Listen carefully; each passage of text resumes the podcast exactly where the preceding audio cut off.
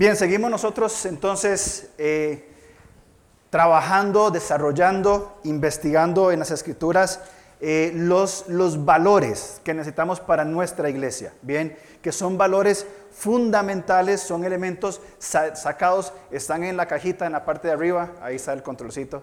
Tenemos cajita nueva, entonces estaba escondido por ahí, ahora sí.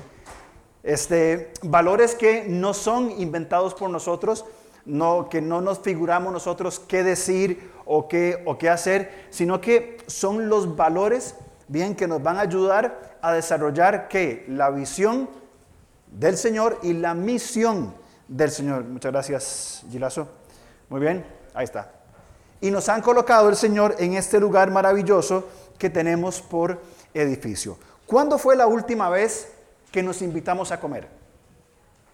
¿Cuándo fue la última vez que usted invitó a alguien de la iglesia a comer a su casa, a tomar un café, a conversar de algo? No sé, yo pregunto nada más, ¿verdad? ¿Cuándo fue la última vez que se dio esta dinámica entre nosotros? Ahora, ¿por qué digo esto? Porque las mesas en la Biblia, bien, son muy importantes, son importantísimas. Además de placenteras, por supuesto. Cuando hablamos de comer, compartir, tomar cafecito, es algo maravilloso. Bien, eh, este estilo de vida, donde nosotros vamos desarrollando eh, unidad, comunión, porque, a ver, más allá de un café, más allá de más allá del compromiso que tienen los ticos, ¿verdad? Ah, es que tengo un compromiso de invitar. No, no, no, es compromiso. Es que la casa está muy sucia, no importa. Hay barrio donde pasa la suegra y ya está el asunto, ¿verdad? Se acabó el asunto es mucho más allá de eso. Es el hecho de que entonces ahora, en, esas mesas, en ese compartir, comencemos a desarrollar o a contestar estas preguntas tan importantes. ¿Por qué soy miembro de esta iglesia? ¿Por qué vengo cada domingo, me siento y después me voy? ¿Por qué, ¿Por qué escogí esta iglesia? Saben, San Francisco de Ríos está plagada de iglesias. Ahora nos pusieron la competencia aquí a los 25 metros. No les voy a decir dónde para que no vayan. No es broma. Hay aquí a la vueltita en Cristo para la ciudad una nueva iglesia. Aquí está en el bulevar hay como tres iglesias. ¿Por qué escogió esta? ¿Por qué viene aquí? ¿Cuál es la razón? Bien. ¿Y por qué, después de todo, cuando nos conocemos, por qué sigue en esta iglesia? Sabiendo en lo que se está metiendo. Y es parte de los valores que queremos ir construyendo nosotros como creyentes y desarrollar esa vida con propósito. Bien, nos preguntamos aún más en una introspección, en comenzar a, analizarnos, bueno, y al fin y al cabo, si, ¿por qué voy a la iglesia? ¿Por qué soy creyente? ¿Por qué digo que soy cristiano si me da un poquito de vergüenza? Si ciertamente no vivo como un cristiano debería vivir, entonces, ¿por qué, por qué, soy, por qué soy creyente? ¿Cuál es, ¿Cuál es la idea? Vamos por favor a el libro de Hechos, capítulo 2, que fue donde nos quedamos. Y quiero hacer una, resaltar algo aquí que a mí, que hablaba con Ervin un día de estos, este, si ustedes vieron las conversaciones que tenemos Ervin y yo, yo creo que ustedes nos agarrarían de la mano y nos meterían al chapuy directamente. Total, directo, sin, sin escala. Pero este pasaje de Hechos es muy importante. Bien, todos estamos esperando un cambio, una transformación, un asunto pendiente que dejemos atrás algún pecado del cual nos liberemos, o una consagración al Señor, ahora sí de verdad, ahora sí me pongo las pilas. Y estamos esperando un hecho maravilloso, un, hecho glorioso. Fijémonos en Hechos, por favor, en Hechos 2.41.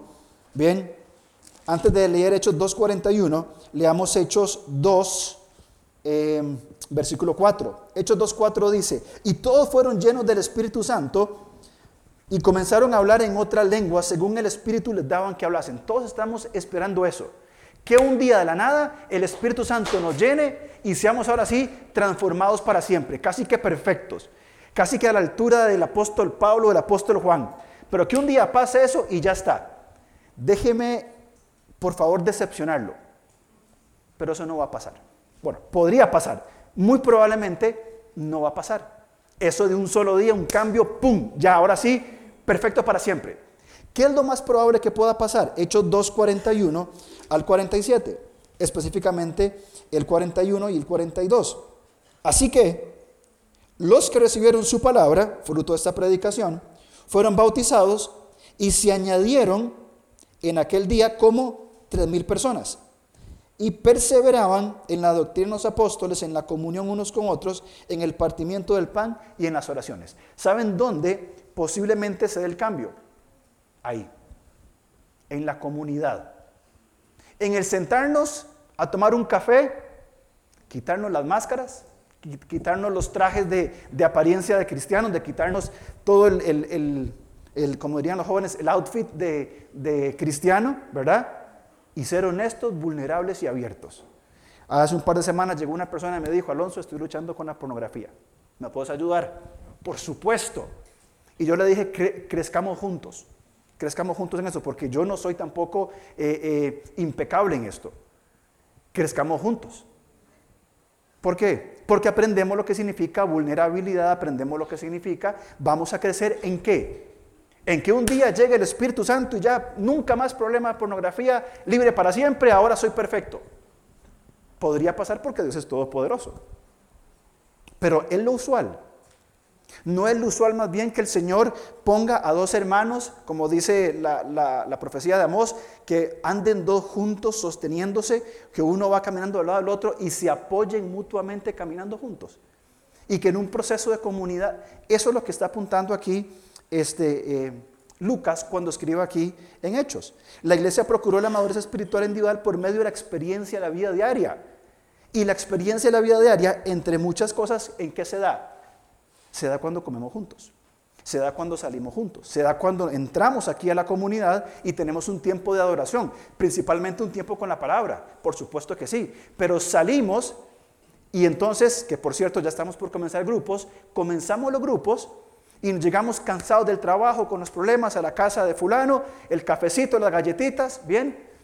¿Cómo estuvo tu día? Mira, fue un día complicado, fue un día cargado hoy. Realmente, realmente estuvo y nos abrimos a poder compartir diferentes cosas. Por eso es que nosotros como iglesia queremos pensar en espacios seguros para la reflexión y la acción. Es decir, esta persona vino a buscarme con una necesidad, ¿por qué? Porque se sintió seguro de hablar. Porque dijo, yo sé que no me van a juzgar, no me van a criticar, no me van a decapitar, sino que me van a ayudar a crecer como un hijo de Dios, lo cual es el rol de la iglesia. Ahora, me puse a hacer una, una pequeña investigación sobre los principales conflictos, al menos de los últimos cuatro siglos. En el siglo XVIII, los principales conflictos fueron en Europa por el desprecio del absolutismo, el despotismo, la colonización en América, Asia y África. Bien, ¿había problemas en el siglo XVIII? Por supuesto que sí. Mi pregunta es esta. ¿Qué hizo la iglesia? En el siglo XIX fue el final de las monarquías, la revolución industrial y la independencia de los países latinoamericanos. Vuelvo a preguntar, ¿qué hizo la iglesia? ¿Qué hicimos nosotros? ¿Qué dijimos nosotros? En el siglo XX, de los cuales algunos vivimos en ese siglo, las dos guerras mundiales, la Guerra Fría, el desarrollo de la tecnología y el inicio del posmodernismo y sus ideologías. Le pregunto, ¿qué dijo la iglesia? ¿Qué hizo la iglesia? Y a nivel mundial es imposible que una iglesia como la nuestra pueda tener un alcance. Pero a, nivel comunitario, en ese lugar, ¿pudo la iglesia lugar haber dicho o hecho algo? Siglo XXI, aquí la lista es interminable. Cambio climático, salud mundial, tanto física como mental, crecimiento de la población, migración y refugiados, economía global, gobierno de la tecnología, aislamiento, pobreza, hambre, materialismo, consumismo. ¿Qué hace o qué dice la iglesia? ¿Qué hace o qué decimos nosotros como, como, como comunidad? ¿Qué hace y dice usted como creyente? ¿O qué digo yo como creyente sobre estos temas? ¿Cómo estoy respondiendo a esas diferentes circunstancias que hoy nos tocan vivir? Entonces, es importante que la iglesia, bien, sea un espacio de reflexión, un espacio de reflexión y medio de respuesta. ¿Qué pasaría si lo hacemos a nivel comunitario? ¿Qué pasaría si lo hacemos a, nivel de las conversaciones día con día? Si lo hablamos en el culto y entre semanas seguimos conversando sobre esas cosas. ¿Piensan que quizá pueda comenzar a haber transformación, cambios en nosotros? No lo sé. Y esta es la pregunta que me hacía cuando estaba trabajando en estos temas. Bien, ¿por qué la iglesia no se pronuncia? Ahora, volvamos entonces a lo que estamos hablando rápidamente. Hablamos de la misión. ¿Cuál es la misión de la iglesia lugar? Muy simple, en palabras, hacer discípulos.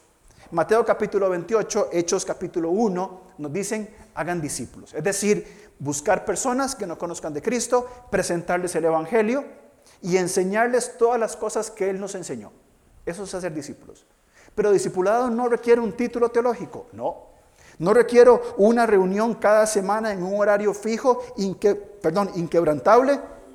No, tampoco. ¿Qué requiero? Que viva con otra persona y le enseñe cómo, qué, fue lo que, lo que Jesús dijo. ¿Saben ustedes algunas enseñanzas de, de Jesús? Quizá algunas. Supongo que muchas. Tomen esa enseñanza y enseñarle a otra persona. Es lo que es la misión de la iglesia. Ahora, ¿cuál es la visión de la iglesia? ¿A dónde queremos que esta iglesia llegue en un punto? Equipar a los santos para la obra del ministerio. Abrimos la posibilidad, por una iniciativa de Doña Marielos, de un curso de consejería. Todo un año, una vez a la semana, tres horas, un curso de consejería, virtual o presencial, como sea, tres horas a la semana. Equipar a los santos para qué? Para que colguemos el certificado ahí en la pared con todos los demás no, para edificar el cuerpo de Cristo. Para ser adoradores y hacedores de discípulos, para eh, que hacen discípulos y que hacen discípulos y ya saben cómo continúa la historia. Hablamos en el primer mensaje sobre el uso de nuestro tiempo, de nuestros tesoros y nuestros talentos. ¿Para qué? Para la misión de Dios. Bien, ahora, quiero compartir esto, que lo leí en esta semana, que es muy interesante. Fíjense esto, la iglesia es la comunidad del reino de Dios en la tierra viviendo bajo la tensión de ser pueblo de Dios y sin embargo no habitando plenamente en su presencia. Porque estamos viviendo en este mundo. Aún no estamos, como oramos al principio, plenamente en la presencia de Dios. Pero fíjense esto, la iglesia, esa es una frase controversial, vamos a ver. La iglesia es el dato más concreto de la realidad de Dios presente en la tierra. A mí me encantó esto. Tenemos la Biblia, por supuesto, y para nosotros la Biblia, al menos para mí, es lo más concreto que tengo de Dios. Pero para muchas personas que no conocen las escrituras, el único testimonio, eh, el único dato concreto que, es la iglesia, el testimonio de la iglesia. Como un grupo de locos que se meten cada domingo aquí adentro, viven de una manera totalmente distinta.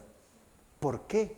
¿Por qué son distintos? ¿Por qué tienen una forma diferente de pensar? ¿Por qué, hay una, eh, ¿Por qué los matrimonios son no perfectos sino saludables? ¿Por qué hay una relación entre padres e hijos? ¿Por qué están juntos? ¿Por qué procuran dar un buen testimonio? ¿Por qué? Bien, porque somos el, el dato más concreto de Dios en la tierra. Pero algo va a cambiar y esto es que en la comunidad de la iglesia el individuo no enfrentará la enfermedad solo, sino dice acompañado por la familia de Dios. En el texto sigue hablando sobre enfermedad y, algunas cosas o algunos sufrimientos. Y dice, hay algo interesante en cuanto a la comunidad, en cuanto a la iglesia, que es que cuando uno se enferma, no se enferma solo, va a estar otro. Cuando alguien sufre, va a estar otro. Cuando alguien se alegra, va a estar otro. Porque ese es el sentido de comunidad que necesitamos desarrollar para cumplir la comisión, la gran comisión, la misión de la iglesia y también alcanzar nuestra, nuestra visión. Bien, hablamos entonces de valores. La semana pasada, o establecimos los valores, la semana pasada hablamos de este primero, que era amor y adoración, y hablamos de que la madurez espiritual, bien, determina la cercanía con Dios y también determina o va a aportar en el crecimiento de la iglesia. Hoy vamos a hablar del segundo, que tiene que ver con comunión y tiene que ver con unidad. ¿Qué dice nuestro segundo valor? Crear comunidad por medio de relaciones de evangelismo y edificación.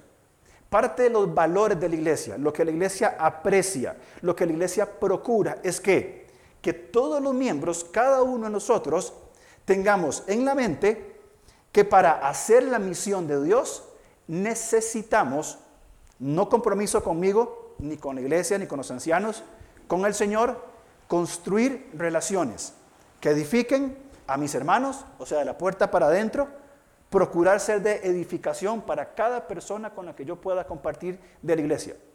Y a su vez construir relaciones con personas que no conocen de Cristo, que están fuera de la iglesia, relaciones inteligentes, no relaciones que acusan, no relaciones que critiquen, no relaciones que señalen juzgando, que es algo que a mí personalmente me desespera un poco cuando me encuentro creyentes atacando a no creyentes por su estilo de vida.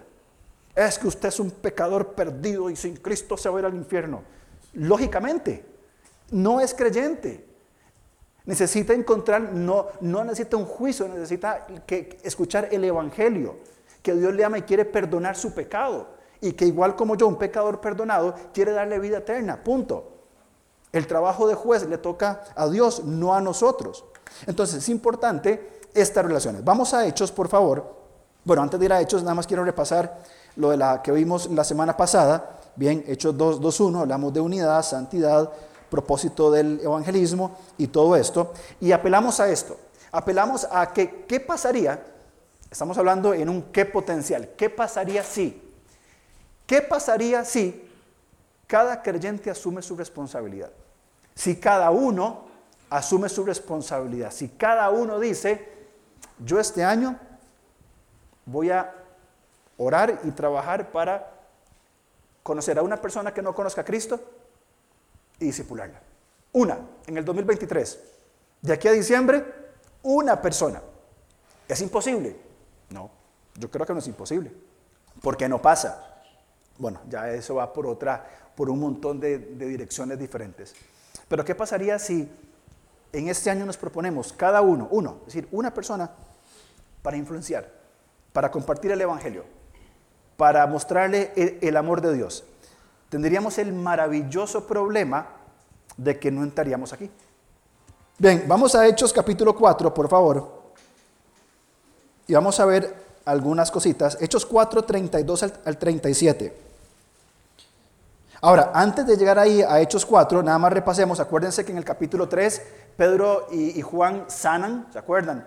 Este, a, un, a un ciego, a un, perdón, a un cojo, que entrando al templo está pidiendo limosna y, Pedro y Juan paran, ¿verdad? Y el, el, cojo se acomoda para recibir la plata y les dijo la verdad nuestra, ¿verdad? Vea, ando limpio, no tengo ni plata ni oro, lo que tengo te en nombre de Jesús, levántate y anda.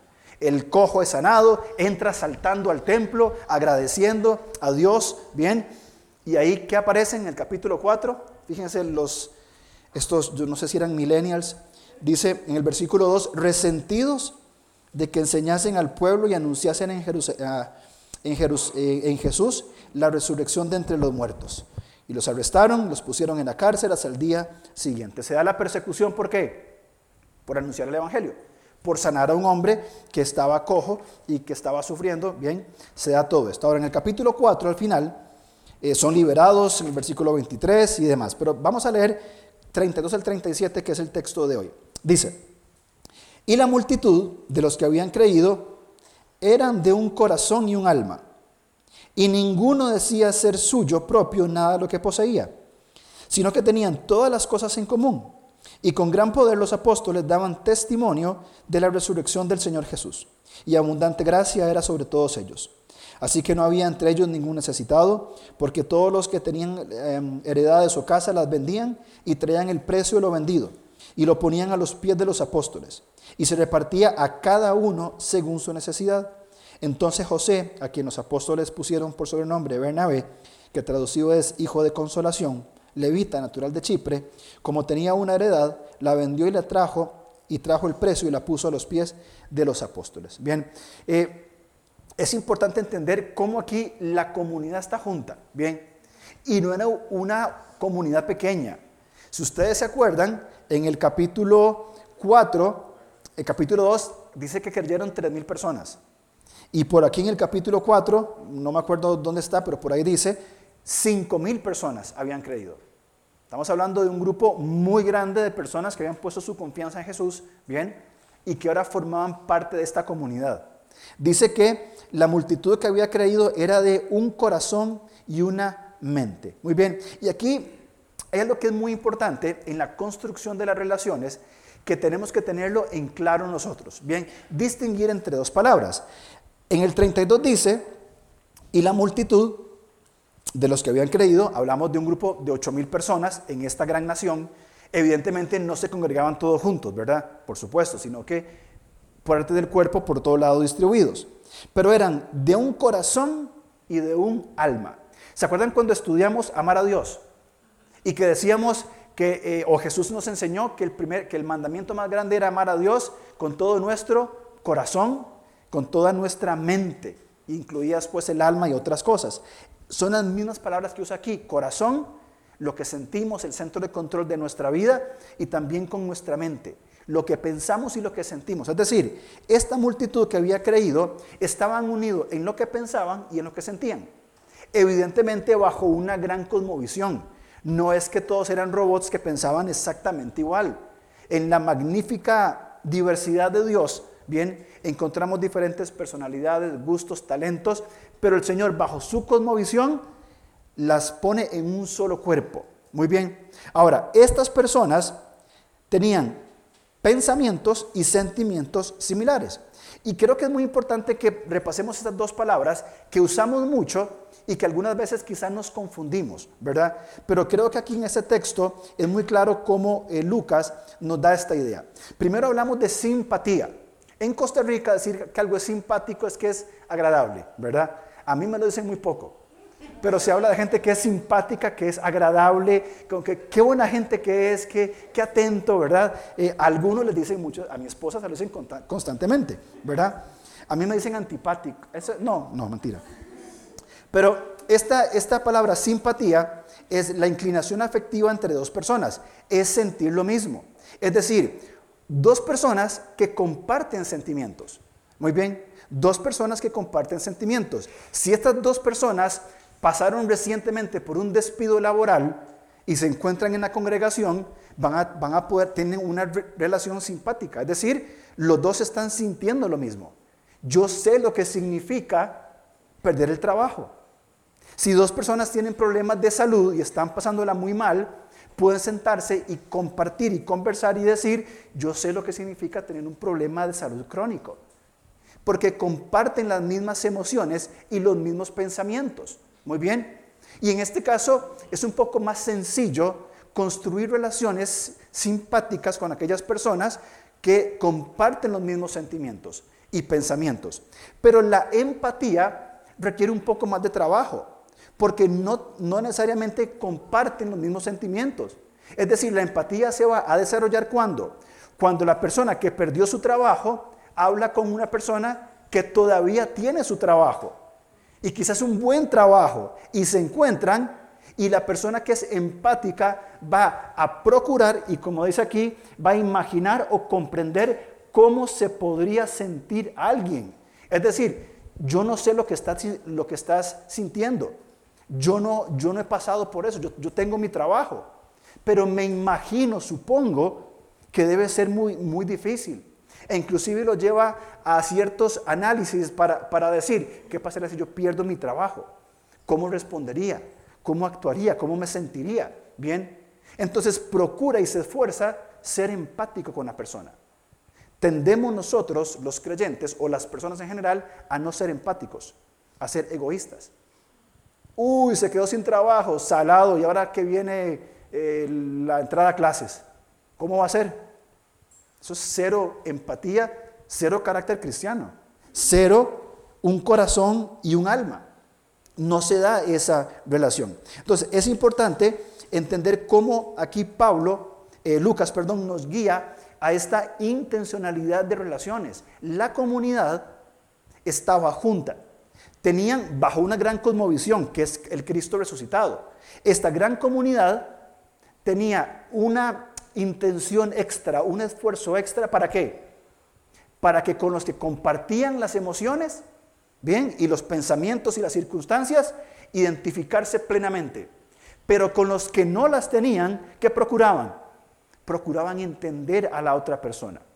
¿Cómo sería la comunidad? Que estamos hablando de crear comunidad que con los difíciles de amar, que somos aquí algunos cuantos, difíciles de amar, nos esforzamos en amarlos un poco más.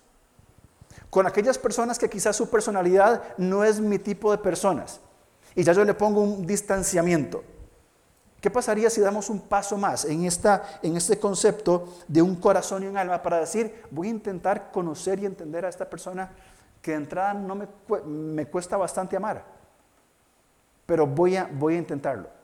¿Qué pasaría si la comunidad tuviera la visión de sentir empatía por las personas que no conocen de Cristo, que hoy viven sin esperanza, sin propósito, sin tranquilidad.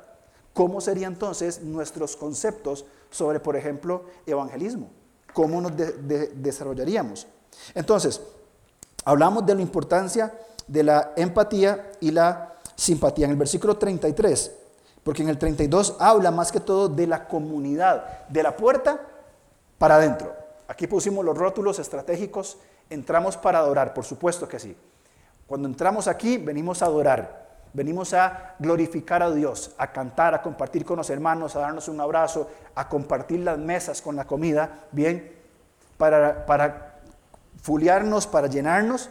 Pero cuando salimos, levantemos un poquito la, la cabeza, miremos para arriba, salimos para servir. ¿Por qué? ¿Por qué le pusimos eso ahí? Porque es muy, tiene, tiene, tiene su... No, no, no. Porque tenemos que salir a, servir. Porque tenemos una misión.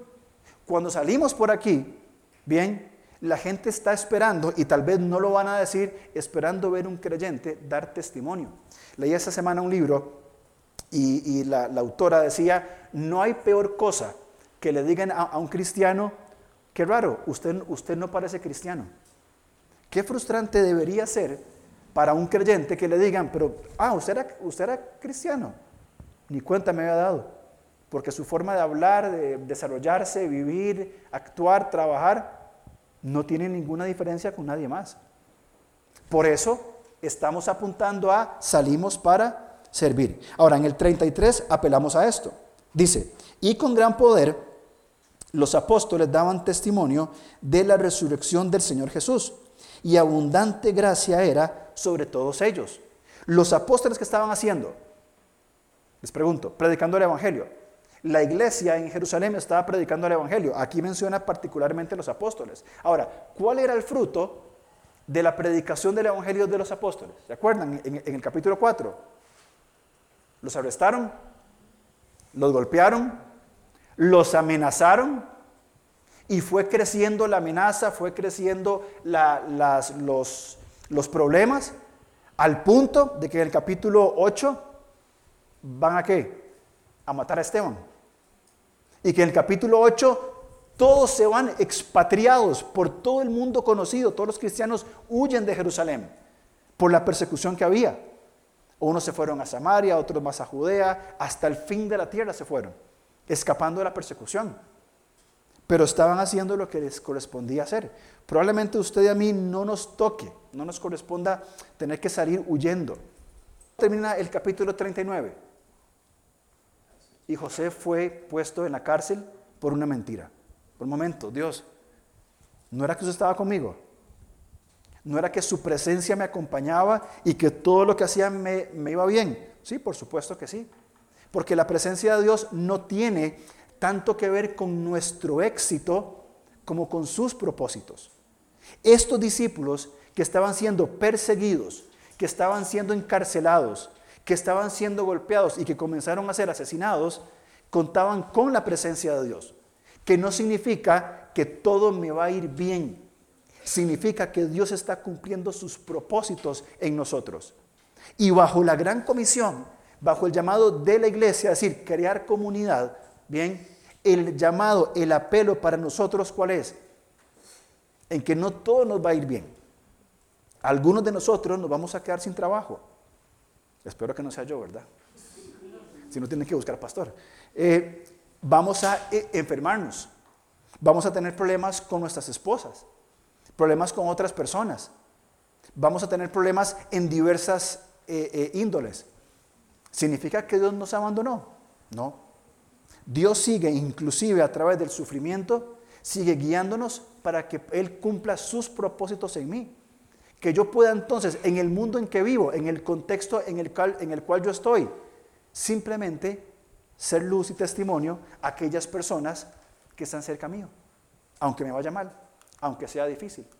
Entonces, necesitamos nosotros, sin duda alguna, de ser una comunidad que desarrolla empatía y simpatía con el prójimo para qué? Edificación y evangelismo.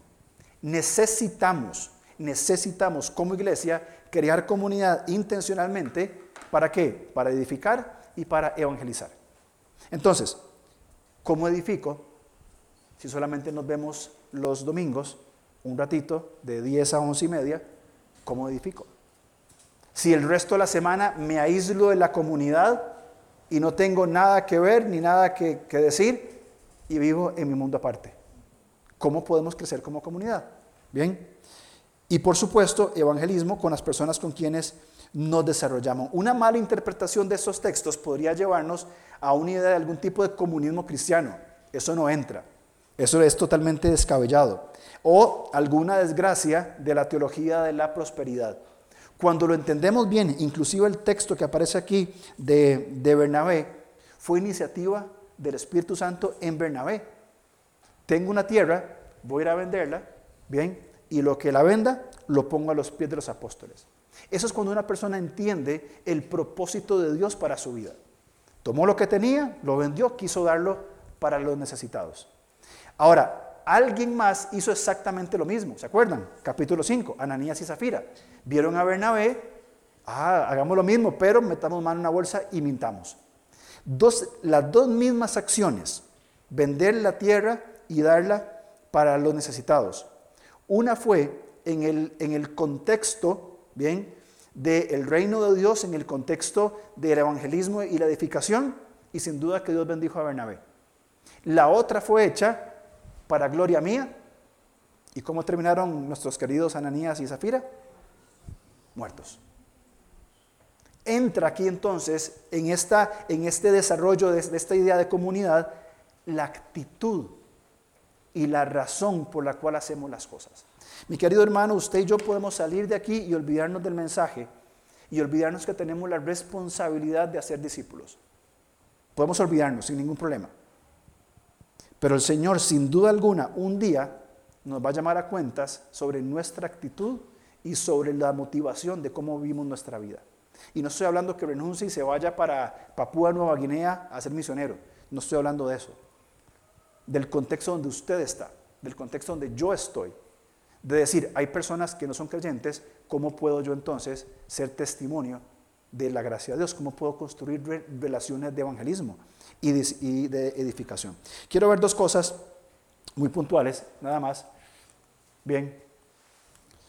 ¿Qué es esta expresión? Vean conmigo por favor en Efesios 5:21, que es un pasaje sumamente importante en todo Corintios. Bien. Segunda, eh, perdón, en Efesios, Efesios 5:21, dice, someteos unos a otros en el temor de Dios.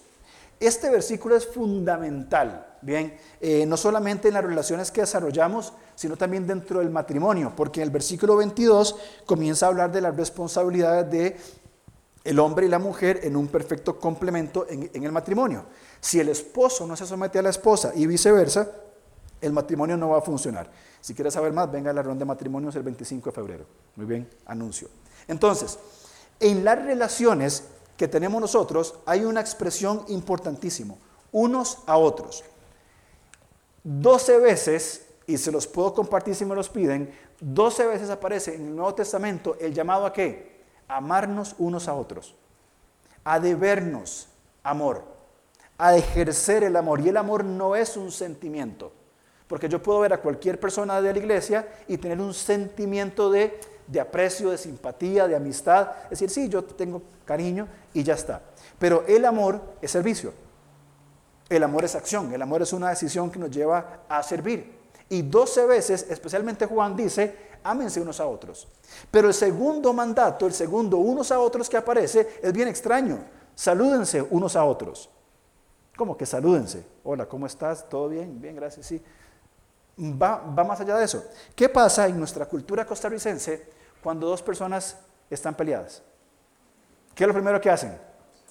Le dejo de hablar para que le duela. Gangón, ¿verdad? Que no le dejen hablar uno. Le quitamos el habla, ¿verdad? No te hablo. O cuando nos enojamos con la esposa, ley del, la ley del hielo. No voy a hablar. Te mando un mensaje. Pero la Biblia nos manda a, saludarnos que tiene que ver con una acción y no hipócritamente, por supuesto, con una acción de comunión. Salúdense, compartan, tienen problemas, solucionenlo, porque eh, el otro es perdónense. Perdónense unos a otros. Tres veces aparece en el Nuevo Testamento, perdónense unos a otros. ¿Por qué los autores bíblicos se tomaron la molestia de poner estas cosas como por ejemplo, perdónense unos a otros? ¿Por qué el hecho de tener que perdonarnos? Porque sabían, sabe el Señor, los conflictos que hay de puertas para adentro. ¿Cuántos conflictos hay aquí en la iglesia? De personas que se dijeron algo, uno que murmuró del otro, de que los hijos se pelearon y las mamás se, se pelean, común en todo lugar, de que jugando fútbol me pegó una patada y, lo hizo con mala intención, de que el pastor no, no, me llama y el pastor se queja, a mí nadie me avisa. ¿Cuántas, ¿Cuántas dificultades no podrán haber? Sin el sentido de comunidad no está la intención de sanar esa relación. Y luego los autores, Pablo, Juan, Pedro, hablan de soportarnos, someternos, exhortarnos, edificarnos dos veces. El llamado a hacer estas cosas. Soportémonos soportémonos unos a otros. Y luego otras más todavía que aparecen solamente una vez. Bien, enseñarnos, a alentar, etc. Qué importante es para nosotros como iglesia tener este, esta idea. Fíjense eh, en Pedro, bueno, eso, no, eso va más adelante, pero todavía no, no nos adelantemos todavía. Entonces, es, es importante en cuanto a la, a la empatía este principio, unos a otros. Pero pasemos, vamos a, a Primera de Pedro, por favor,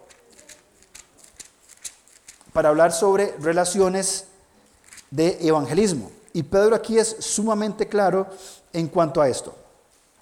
Pedro nos va a decir, entonces, en Primera de Pedro, fíjense algunas cosas importantes que Pedro nos, nos pone aquí. Primero, vamos viendo la línea, y voy a hacerlo rápido porque son varios versículos. Primera de Pedro 1.3. Bendito el Dios y Padre de nuestro Señor Jesucristo, que según su grande misericordia nos hizo renacer para una esperanza viva por la resurrección de Jesucristo de los muertos. Es decir, tenemos vida, bien, para tener una esperanza. No vivo porque simplemente vivo. Hay una esperanza específica, bien, que tiene que ver con las promesas de Dios. Fíjense en el versículo 14. Dice, como hijos obedientes, no os conforméis a los deseos que, teníais, que antes teníais, estando en vuestra ignorancia, sino que como aquel que os llamó es santo, sed también vosotros santos en toda vuestra manera de vivir. ¿Por qué? Porque escrito está, sed santos porque yo soy santo. Estamos hablando de que nacimos, bien, para una esperanza, y la esperanza tiene que ver con esta, con esta meta, procurar la santidad y vamos desarrollándonos como individuos en busca de la santidad. Capítulo 2, versículo 1 al 4.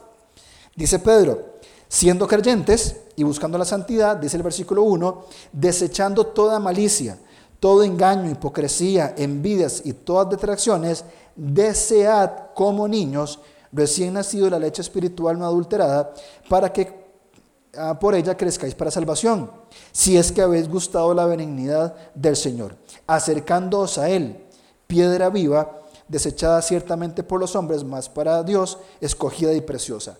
Desechar lo que está mal, desear lo que está bien, acercarse a Dios.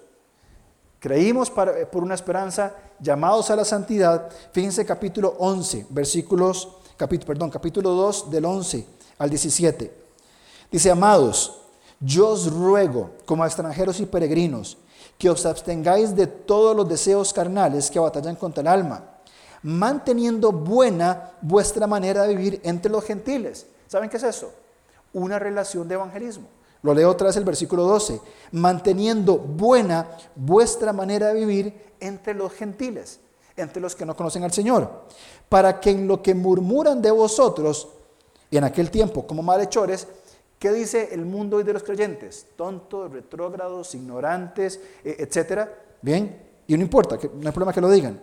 Glorifiquen a Dios en el día de la visitación al considerar que vuestras buenas obras, cómo ustedes viven, cómo ustedes viven en medio de ellos. Versículo 13. Por causa del Señor, someteos a toda institución humana, parte del testimonio sea el rey como superior, a los gobernadores como por el enviados, para castigo de los malhechores y alabanza de los que hacen el bien. Aquí está, versículo 15. Dice, porque esta es la voluntad de Dios. ¿Saben cuánta gente me encuentro preguntando, diciendo, ¿cuál será la voluntad de Dios para, para, para mi vida? ¿Qué debo hacer? ¿Debo ponerme un pantalón azul o un pantalón beige? No, no lo sé. Eh, mistificando la voluntad de Dios. ¿Cuál es la voluntad de Dios? ¿Qué quiere Dios para mí? Versículo 15.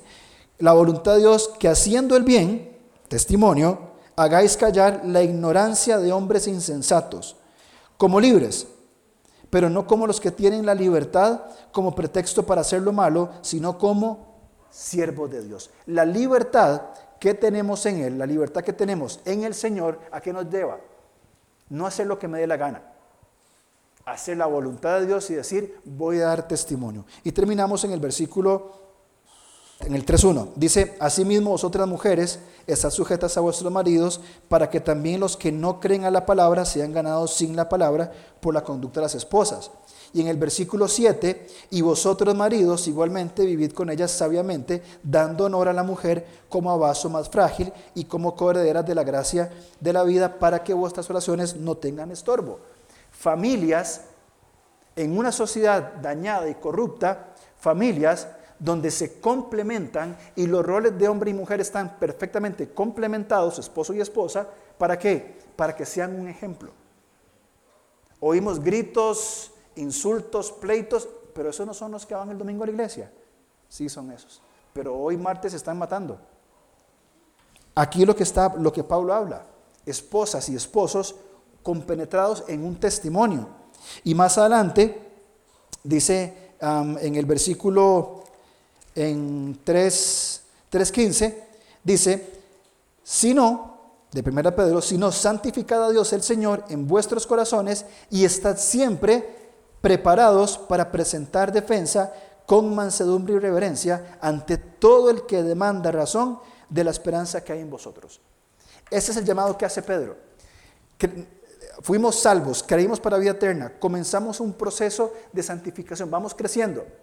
Pero en ese proceso somos llamados a dar testimonio, a construir relaciones intencionales de evangelismo. ¿Con quién? Con todos. ¿Dónde? Donde yo esté. Tengo que renunciar a mi trabajo e irme de, misionero al desierto más remoto del mundo. Si usted quiere, puede hacerlo, pero no es necesario. Donde usted está, en su lugar, en su colegio, en su trabajo, en su comunidad, ahí somos llamados a hacer luz. Ahora, ¿por qué todo esto de que somos llamados eh, a hacer luz y que tenemos un, un propósito? Si notamos nosotros, en el capítulo 2, versículo 9 y 10, es claro, y lo hemos dicho mil veces, 1 Pedro 2, 9 y 10, vosotros sois, aquí hay una identidad. ¿Quién soy yo? Yo soy un hijo de Dios. Soy linaje escogido, real sacerdocio, nación santa, pueblo adquirido por Dios. ¿Para qué? ¿Con qué propósito? Anuncié las virtudes de aquel que os llamó de las tinieblas a su luz admirable. El llamado, el llamado es este. Creamos comunidad de la puerta para adentro para edificación. Y necesito, necesito ser, tener esa empatía y simpatía clara. Pero de puertas para afuera construimos comunidad con quienes? Con personas que no son creyentes.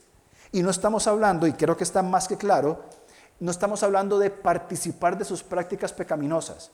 No estamos hablando de eso.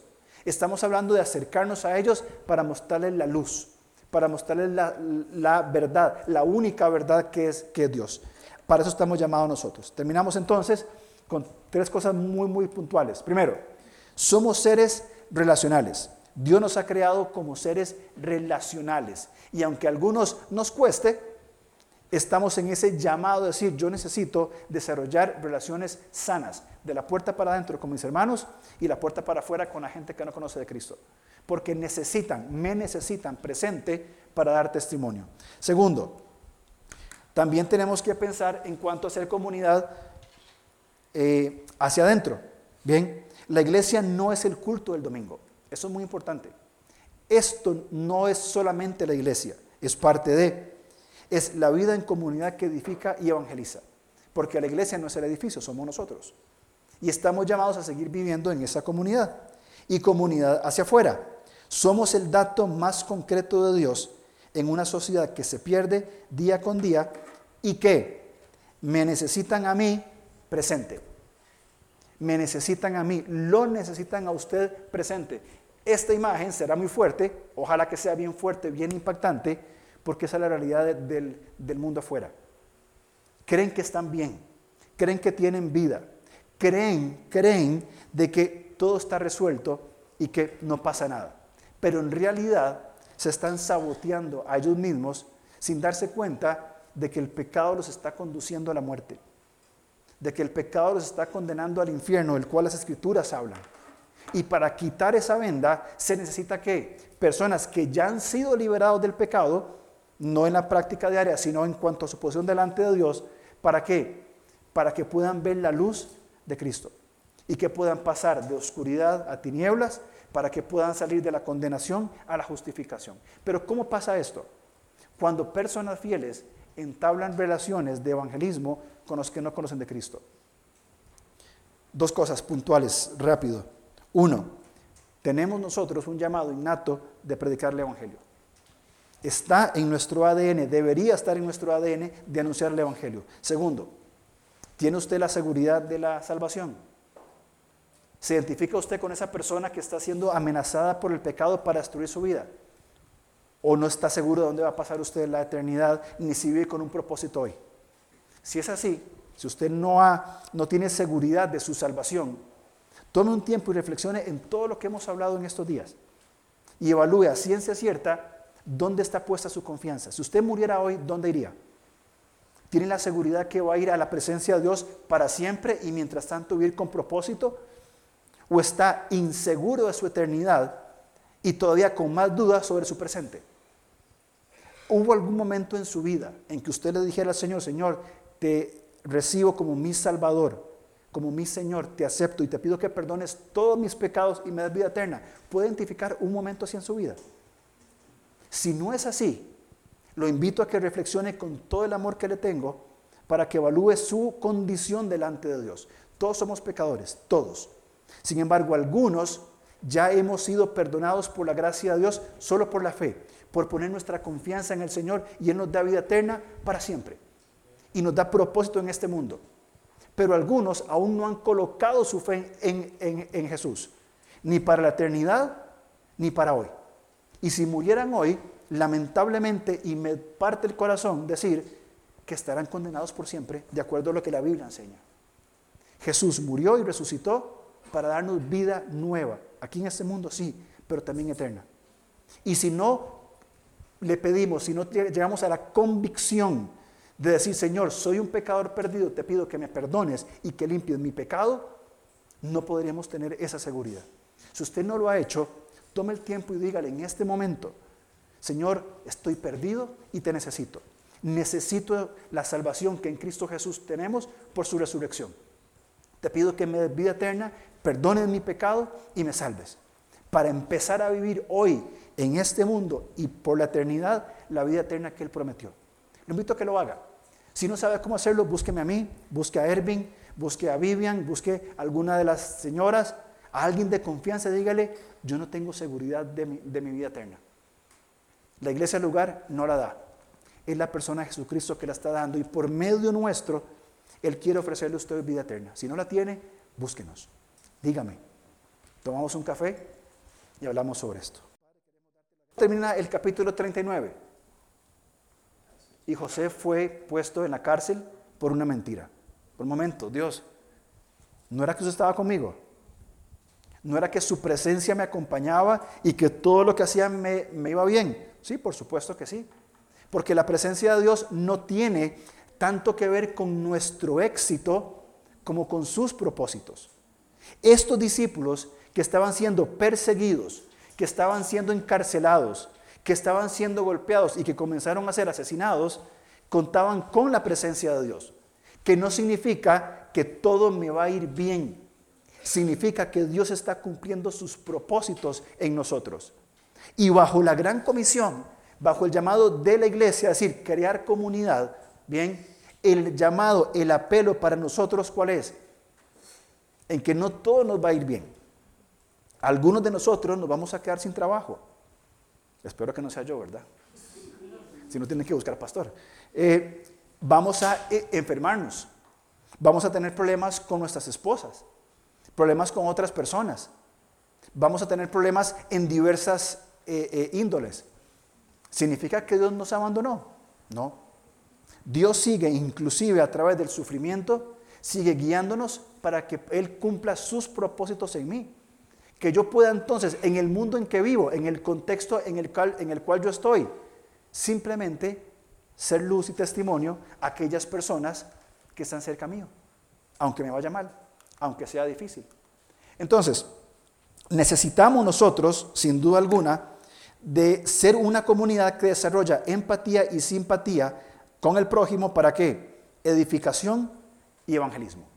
Necesitamos, necesitamos como iglesia crear comunidad intencionalmente para qué? Para edificar y para evangelizar. Entonces, ¿cómo edifico? Si solamente nos vemos los domingos, un ratito, de 10 a 11 y media, ¿cómo edifico? Si el resto de la semana me aíslo de la comunidad y no tengo nada que ver ni nada que, decir y vivo en mi mundo aparte. ¿Cómo podemos crecer como comunidad? Bien. Y por supuesto, evangelismo con las personas con quienes nos desarrollamos. Una mala interpretación de estos textos podría llevarnos a una idea de algún tipo de comunismo cristiano. Eso no entra. Eso es totalmente descabellado. O alguna desgracia de la teología de la prosperidad.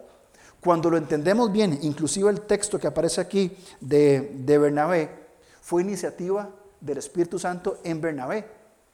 Tengo una tierra, voy a ir a venderla, bien, y lo que la venda lo pongo a los pies de los apóstoles. Eso es cuando una persona entiende el propósito de Dios para su vida. Tomó lo que tenía, lo vendió, quiso darlo para los necesitados. Ahora, alguien más hizo exactamente lo mismo, ¿se acuerdan? Capítulo 5, Ananías y Zafira. Vieron a Bernabé, ah, hagamos lo mismo, pero metamos mano en una bolsa y mintamos. Las dos mismas acciones, vender la tierra y darla para los necesitados. Una fue en el, en el contexto, bien, del reino de Dios, en el contexto del evangelismo y la edificación, y sin duda que Dios bendijo a Bernabé. La otra fue hecha para gloria mía. ¿Y cómo terminaron nuestros queridos Ananías y Zafira? muertos. Entra aquí entonces en, esta, en este desarrollo de, de esta idea de comunidad la actitud y la razón por la cual hacemos las cosas. Mi querido hermano, usted y yo podemos salir de aquí y olvidarnos del mensaje y olvidarnos que tenemos la responsabilidad de hacer discípulos. Podemos olvidarnos sin ningún problema.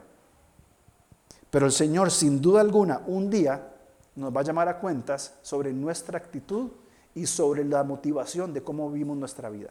Y no estoy hablando que renuncie y se vaya para Papúa Nueva Guinea a ser misionero. No estoy hablando de eso. Del contexto donde usted está, del contexto donde yo estoy. De decir, hay personas que no son creyentes, ¿cómo puedo yo entonces ser testimonio de la gracia de Dios? ¿Cómo puedo construir relaciones de evangelismo y de edificación? Quiero ver dos cosas muy puntuales, nada más.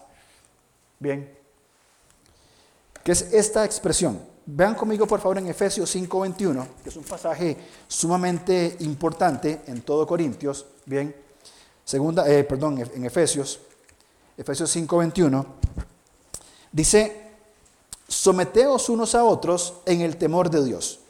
Este versículo es fundamental, bien, eh, no solamente en las relaciones que desarrollamos, sino también dentro del matrimonio, porque en el versículo 22 comienza a hablar de las responsabilidades de el hombre y la mujer en un perfecto complemento en, el matrimonio. Si el esposo no se somete a la esposa y viceversa, el matrimonio no va a funcionar. Si quieres saber más, venga a la ronda de matrimonios el 25 de febrero. Muy bien, anuncio. Entonces, en las relaciones que tenemos nosotros hay una expresión importantísima, unos a otros. 12 veces, y se los puedo compartir si me los piden, 12 veces aparece en el Nuevo Testamento el llamado a qué? amarnos unos a otros, a debernos amor, a ejercer el amor. Y el amor no es un sentimiento, porque yo puedo ver a cualquier persona de la iglesia y tener un sentimiento de, de aprecio, de simpatía, de amistad, es decir, sí, yo tengo cariño y ya está. Pero el amor es servicio. El amor es acción, el amor es una decisión que nos lleva a servir. Y 12 veces, especialmente Juan dice, ámense unos a otros. Pero el segundo mandato, el segundo unos a otros que aparece, es bien extraño. Salúdense unos a otros. ¿Cómo que salúdense? Hola, ¿cómo estás? ¿Todo bien? Bien, gracias, sí. Va, más allá de eso. ¿Qué pasa en nuestra cultura costarricense cuando dos personas están peleadas? ¿Qué es lo primero que hacen?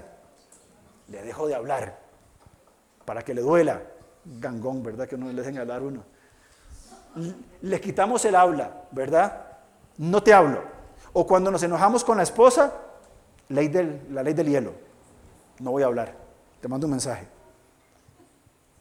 Pero la Biblia nos manda a, saludarnos que tiene que ver con una acción y no hipócritamente, por supuesto, con una acción de comunión. Salúdense, compartan, tienen problemas, solucionenlo. Porque eh, el otro es perdónense, perdónense unos a otros. Tres veces aparece en el Nuevo Testamento, perdónense unos a otros. ¿Por qué los autores bíblicos se tomaron la molestia de poner estas cosas como por ejemplo, perdónense unos a otros? Porque el hecho de tener que perdonarnos, porque sabían, sabe el Señor, los conflictos que hay de puertas para adentro. ¿Cuántos conflictos hay aquí en la iglesia?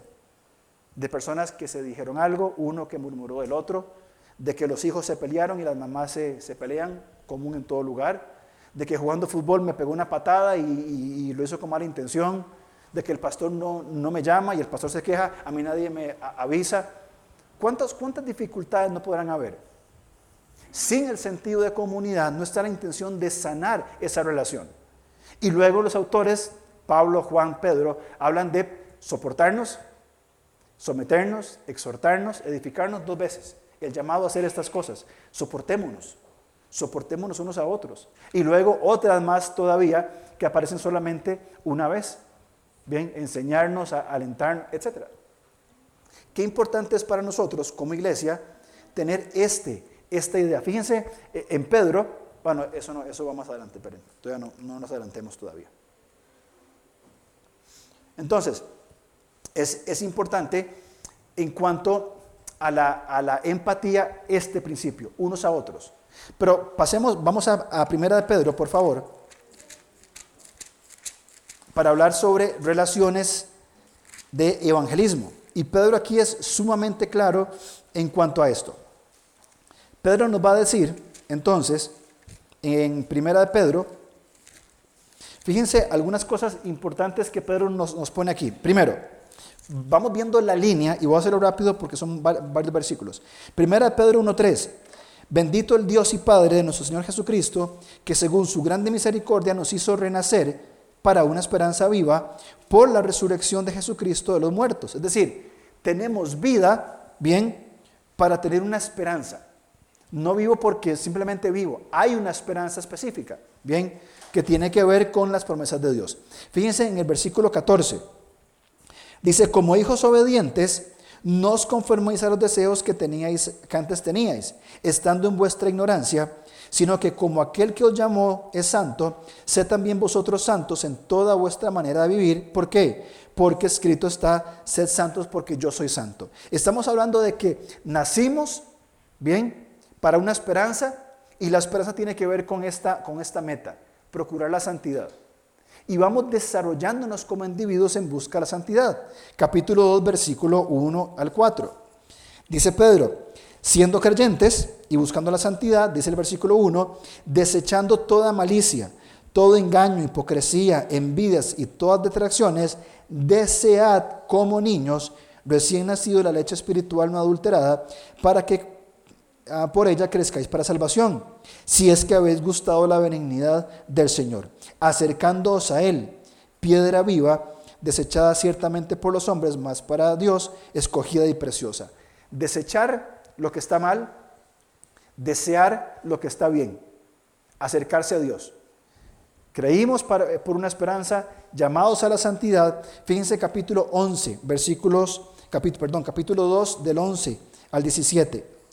Dice, amados, yo os ruego, como extranjeros y peregrinos, que os abstengáis de todos los deseos carnales que batallan contra el alma, manteniendo buena vuestra manera de vivir entre los gentiles. ¿Saben qué es eso? Una relación de evangelismo. Lo leo otra vez el versículo 12. Manteniendo buena vuestra manera de vivir entre los gentiles, entre los que no conocen al Señor, para que en lo que murmuran de vosotros, y en aquel tiempo como malhechores, ¿Qué dice el mundo hoy de los creyentes? Tontos, retrógrados, ignorantes, e, etcétera. Bien, y no importa, no hay problema que lo digan. Glorifiquen a Dios en el día de la visitación al considerar que vuestras buenas obras, cómo ustedes viven, cómo ustedes viven en medio de ellos. Versículo 13. Por causa del Señor, someteos a toda institución humana, parte del testimonio, sea el rey como superior, los gobernadores como por el enviados, para castigo a los malhechores y alabanza a los que hacen el bien. Aquí está, versículo 15. Dice, porque esta es la voluntad de Dios. ¿Saben cuánta gente me encuentro preguntando, diciendo, ¿cuál será la voluntad de Dios para, para, mi vida? ¿Qué debo hacer? ¿Debo ponerme un pantalón azul o un pantalón beige? No, no lo sé. Eh, mistificando la voluntad de Dios. ¿Cuál es la voluntad de Dios? ¿Qué quiere Dios para mí? Versículo 15. La voluntad de Dios que haciendo el bien, testimonio, hagáis callar la ignorancia de hombres insensatos, como libres pero no como los que tienen la libertad como pretexto para hacer lo malo, sino como siervos de Dios. La libertad que tenemos en Él, la libertad que tenemos en el Señor, ¿a qué nos lleva?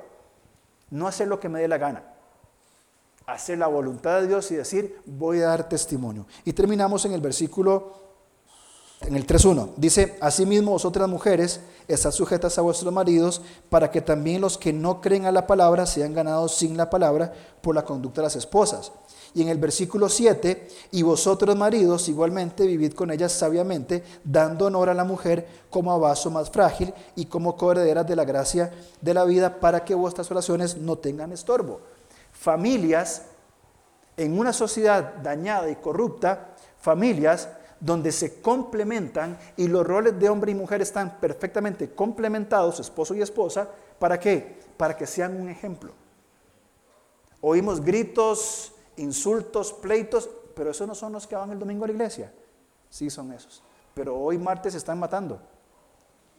Aquí lo que está, lo que Pablo habla, esposas y esposos compenetrados en un testimonio. Y más adelante dice en el versículo en 3.15, dice, si no, de 1 Pedro, si no, santificad a Dios el Señor en vuestros corazones y estad siempre preparados para presentar defensa con mansedumbre y reverencia ante todo el que demanda razón de la esperanza que hay en vosotros. Ese es el llamado que hace Pedro.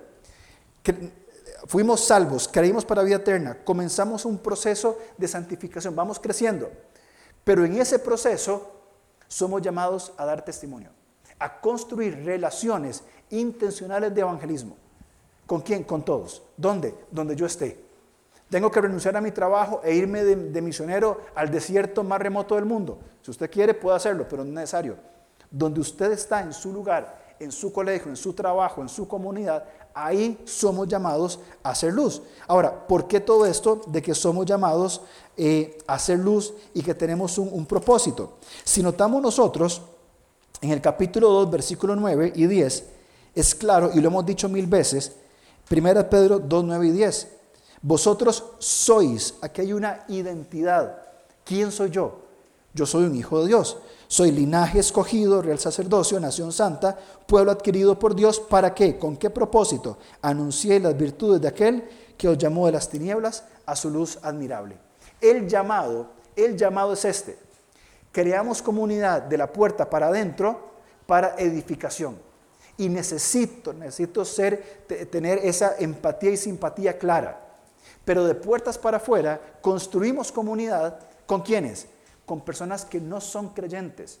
Y no estamos hablando, y creo que está más que claro, no estamos hablando de participar de sus prácticas pecaminosas. No estamos hablando de eso. Estamos hablando de acercarnos a ellos para mostrarles la luz, para mostrarles la, verdad, la única verdad que es, que es Dios. Para eso estamos llamados nosotros. Terminamos entonces con tres cosas muy, muy puntuales. Primero, somos seres relacionales. Dios nos ha creado como seres relacionales. Y aunque a algunos nos cueste, estamos en ese llamado de decir, yo necesito desarrollar relaciones sanas, de la puerta para adentro con mis hermanos y la puerta para afuera con la gente que no conoce de Cristo. Porque necesitan, me necesitan presente para dar testimonio. Segundo, también tenemos que pensar en cuanto a hacer comunidad eh, hacia adentro. Bien, la iglesia no es el culto del domingo. Eso es muy importante. Esto no es solamente la iglesia, es parte de, es la vida en comunidad que edifica y evangeliza. Porque la iglesia no es el edificio, somos nosotros. Y estamos llamados a seguir viviendo en esa comunidad y comunidad hacia afuera. Somos el dato más concreto de Dios en una sociedad que se pierde día con día y que me necesitan a mí presente. Me necesitan a mí, lo necesitan a usted presente. Esta imagen será muy fuerte, ojalá que sea bien fuerte, bien impactante, porque esa es la realidad del, del mundo afuera. Creen que están bien, creen que tienen vida, creen, creen de que todo está resuelto y que no pasa nada. Pero en realidad se están saboteando a ellos mismos sin darse cuenta de que el pecado los está conduciendo a la muerte, de que el pecado los está condenando al infierno, del cual las escrituras hablan. Y para quitar esa venda se necesita que personas que ya han sido liberados del pecado, no en la práctica diaria, sino en cuanto a su posición delante de Dios, ¿para qué? Para que puedan ver la luz de Cristo y que puedan pasar de oscuridad a tinieblas para que puedan salir de la condenación a la justificación. Pero ¿cómo pasa esto? Cuando personas fieles entablan relaciones de evangelismo con los que no conocen de Cristo. Dos cosas puntuales, rápido. Uno, tenemos nosotros un llamado innato de predicar el Evangelio. Está en nuestro ADN, debería estar en nuestro ADN de anunciar el Evangelio. Segundo, ¿tiene usted la seguridad de la salvación? ¿Se identifica usted con esa persona que está siendo amenazada por el pecado para destruir su vida? ¿O no está seguro de dónde va a pasar usted la eternidad, ni si vive con un propósito hoy? Si es así, si usted no, ha, no tiene seguridad de su salvación, Tome un tiempo y reflexione en todo lo que hemos hablado en estos días y evalúe a ciencia cierta dónde está puesta su confianza. Si usted muriera hoy, ¿dónde iría? ¿Tiene la seguridad que va a ir a la presencia de Dios para siempre y mientras tanto vivir con propósito? ¿O está inseguro de su eternidad y todavía con más dudas sobre su presente? ¿Hubo algún momento en su vida en que usted le dijera al Señor, Señor, te recibo como mi Salvador? Como mi Señor, te acepto y te pido que perdones todos mis pecados y me des vida eterna. ¿Puede identificar un momento así en su vida? Si no es así, lo invito a que reflexione con todo el amor que le tengo para que evalúe su condición delante de Dios. Todos somos pecadores, todos. Sin embargo, algunos ya hemos sido perdonados por la gracia de Dios solo por la fe, por poner nuestra confianza en el Señor y Él nos da vida eterna para siempre. Y nos da propósito en este mundo pero algunos aún no han colocado su fe en, Jesús, ni para la eternidad, ni para hoy. Y si murieran hoy, lamentablemente, y me parte el corazón decir que estarán condenados por siempre, de acuerdo a lo que la Biblia enseña. Jesús murió y resucitó para darnos vida nueva, aquí en este mundo sí, pero también eterna. Y si no le pedimos, si no llegamos a la convicción de decir, Señor, soy un pecador perdido, te pido que me perdones y que limpies mi pecado, no podríamos tener esa seguridad. Si usted no lo ha hecho, tome el tiempo y dígale en este momento, Señor, estoy perdido y te necesito. Necesito la salvación que en Cristo Jesús tenemos por su resurrección. Te pido que me des vida eterna, perdones mi pecado y me salves. Para empezar a vivir hoy en este mundo y por la eternidad la vida eterna que Él prometió. Lo invito a que lo haga. Si no sabe cómo hacerlo, búsqueme a mí, busque a Ervin, busque a Vivian, busque a alguna de las señoras, a alguien de confianza, dígale, yo no tengo seguridad de mi, vida eterna. La iglesia del lugar no la da. Es la persona de Jesucristo que la está dando y por medio nuestro, Él quiere ofrecerle a usted vida eterna. Si no la tiene, búsquenos. Dígame. Tomamos un café y hablamos sobre esto.